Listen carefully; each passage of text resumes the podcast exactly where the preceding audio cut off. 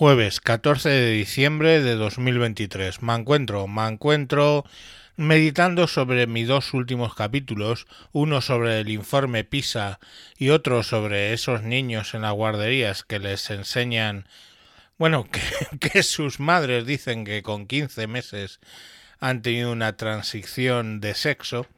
Y lo que me lleva a esta reflexión es básicamente que a, ¿A quién le interesa esto? ¿Por qué básicamente después de que se ha publicado lo del informe PISA no hay una gran crisis y no hay una actuación de emergencia ni nada grave ahí? Pues básicamente porque los estados prefieren tenernos incultos e idiotas. Incultos porque básicamente eh, si no hemos leído Aristóteles, Platón, a los estoicos, ¿no? Marco Aurelio, si no hemos leído a Nietzsche, si no hemos leído a los filósofos, si no ni siquiera somos capaces de interpretar eh, por las clases de lengua una eh, un texto y sacar sus claves, si no somos capaces ni siquiera de hacer el más mínimo cálculo sin depender de un ordenador, si no si no tenemos independencia en general, pues bueno, eso le beneficia a un Estado que lo que quiere es oprimirnos y sacarnos todo el jugo posible. O sea, es más fácil conducir un rebaño de ovejas que conducir a un montón de personas.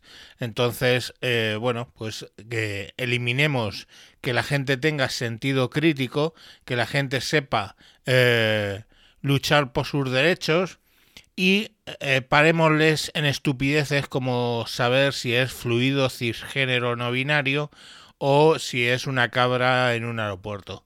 Entonces, con las tonterías de género, con el fracaso escolar, con todo ese tipo de cosas, eh, gana, gana el Estado. Y si no, pues bueno, nos distraen con la última metedura de pata de Abascal o con la gilipollez de la amnistía o con cualquier cosa que nos distraiga de lo que realmente nos están haciendo, que es que paulatinamente durante todo esta década y la anterior, los eh, el poder adquisitivo de la clase media pues ha ido bajando eh, estrambóticamente. Eh, nos distraen de la Agenda 2030 para que los ricos sean más ricos y la clase media que estaba ostentándole ya algunos de los beneficios de esos ricos, pues vuelva a caer y vuelva a desaparecer.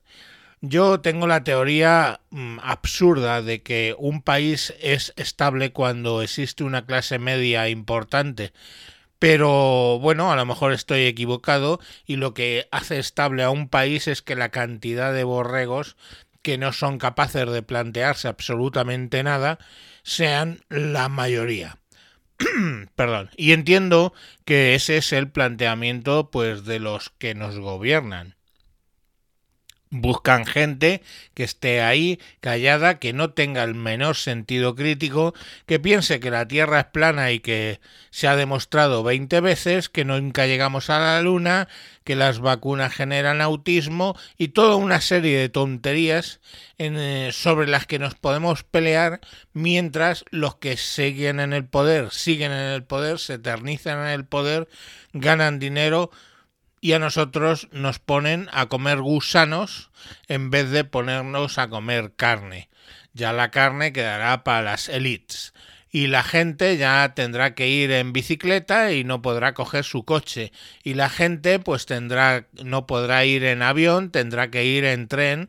Y ahí donde ibas a tardar eh, media hora vas a tardar ahora cuatro cuatro horas porque mm, tu tiempo no sirve para nada y el de los gobernantes pues sí que es valioso.